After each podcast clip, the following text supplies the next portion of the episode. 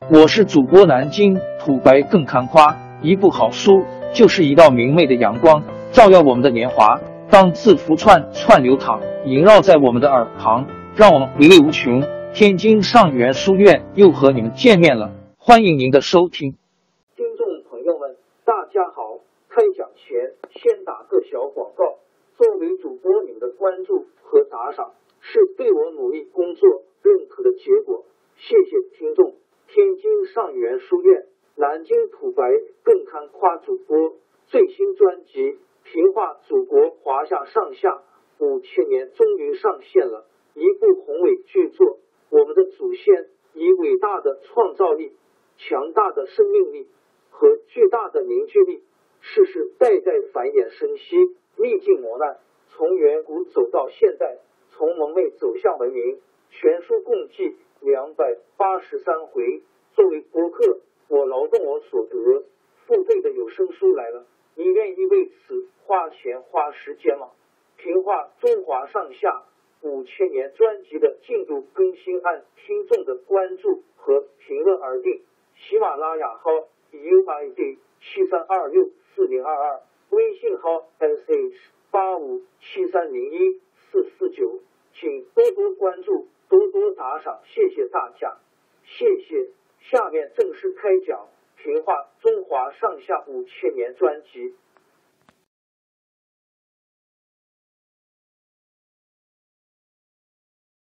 经过黄巾军起义的冲击，东汉王朝本来已经摇摇欲坠。到汉灵帝一死，外戚和宦官两个集团闹了一场大火并，加速了他的崩溃。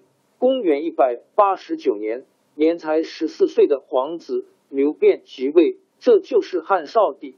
按照惯例，由何太后临朝，外戚大将军何进掌权。宦官简硕因其安叔原是禁卫军头目，想谋杀何进，没有成功。何进掌权以后，把简硕抓起来杀了。何进手下有个中军校尉袁绍。是个大氏族的后代，他家祖上四代都做过三公、太尉、司徒、司空一级的大官，许多朝廷和州郡的官员，许多朝廷和州郡的官员是袁家的门生或者部下，所以势力特别大。简硕被杀以后，袁绍劝何进把宦官势力彻底除掉，他说。以前窦武想消灭宦官，由于泄露了机密，反被宦官杀了。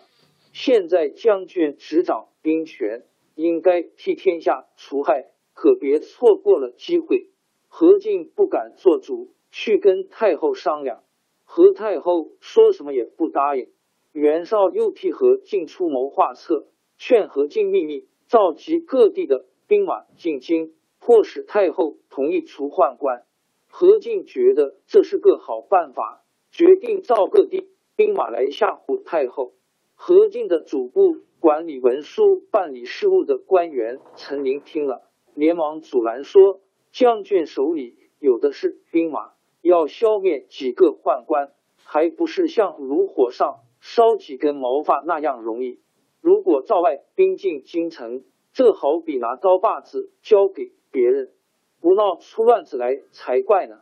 何进不听陈琳的劝告，他想了想，各州人马中，戍并州（今山西大部）、内蒙古、河北的一部分睦州的长官董卓的兵力雄厚，找他帮忙错不了，就派人给董卓送了一封信，叫他迅速带兵进洛阳。这个消息很快就传到宦官的耳朵里。几个宦官商量说：“再不动手，咱们全完了。”他们就在皇宫里埋伏了几十个武士，假传太后的命令，召何进进宫。何进一进宫就被宦官围住杀了。袁绍得知何进被杀的消息，立刻派他弟弟袁术攻打皇宫。袁术干脆放了一把火，把皇宫的大门烧了。大批的兵士冲进宫里，不分青红皂白，见了宦官就杀。有的人不是宦官，只是因为没有胡须，也被错认为宦官杀了。经过这场火并，外戚和宦官两败俱伤。何进召来的董卓却带兵进了洛阳。董卓本来是凉州（约当今甘肃、宁夏和青海、内蒙古一部）的豪强，在凉州结交了一批羌族豪强，称霸一方。黄巾起义以后，他又靠镇压起义军。升到并州（约当今山西大部和内蒙古、河北的一部牧的职位。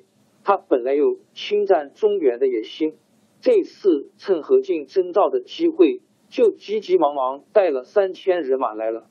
董卓进了洛阳，就想掌握大权，可是人马太少，怕压不住洛阳的官兵，他就玩弄一个花招，在夜深人静的时候。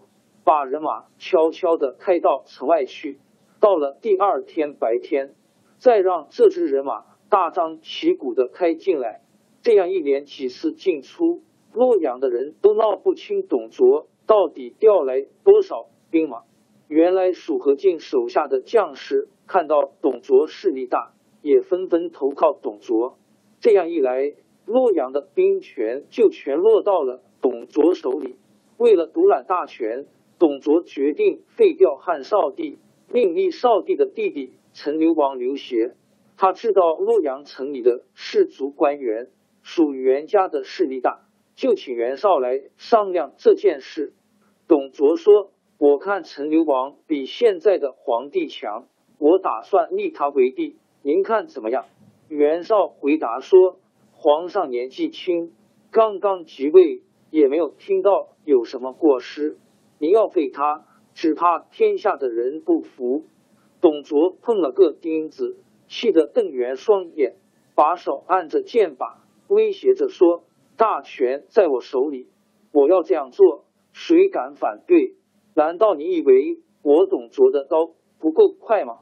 袁绍也气红了脸，说：“天下的好汉，难道只有你姓董的一个人？”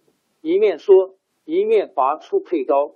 走了出去，他怕董卓不会放过他，就匆忙奔往冀州（约当今河北中南部、山东西北端和河南北端）去了。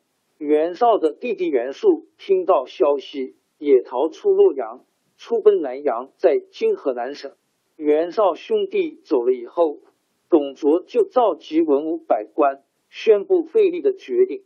刘协即了皇位，这就是汉献帝。董卓自己当了相国。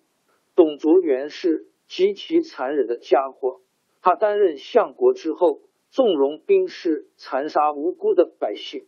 有一次，洛阳附近的阳城（今河南登封东南）举行庙会，百姓齐集在那里赶集。董卓派兵到那里，竟把集上的男子都杀死，还把掳掠到的妇女和财物。用百姓的牛车装载着，耀武扬威的回到洛阳，一路上高呼万岁，说打了大胜仗回来了。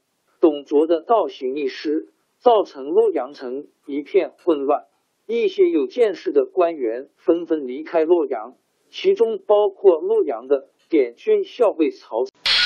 王朝更迭，江山易主，世事山河都会变迁。其实我们无需不辞辛劳去追寻什么永远，活在当下，做每一件自己想做的事，去每一座和自己有缘的城市，看每一道动人心肠的风景，珍惜每一个擦肩的路人。纵算经历颠沛，尝尽苦楚，也无怨悔。感谢您的收听，朋友们，让我们下期再见。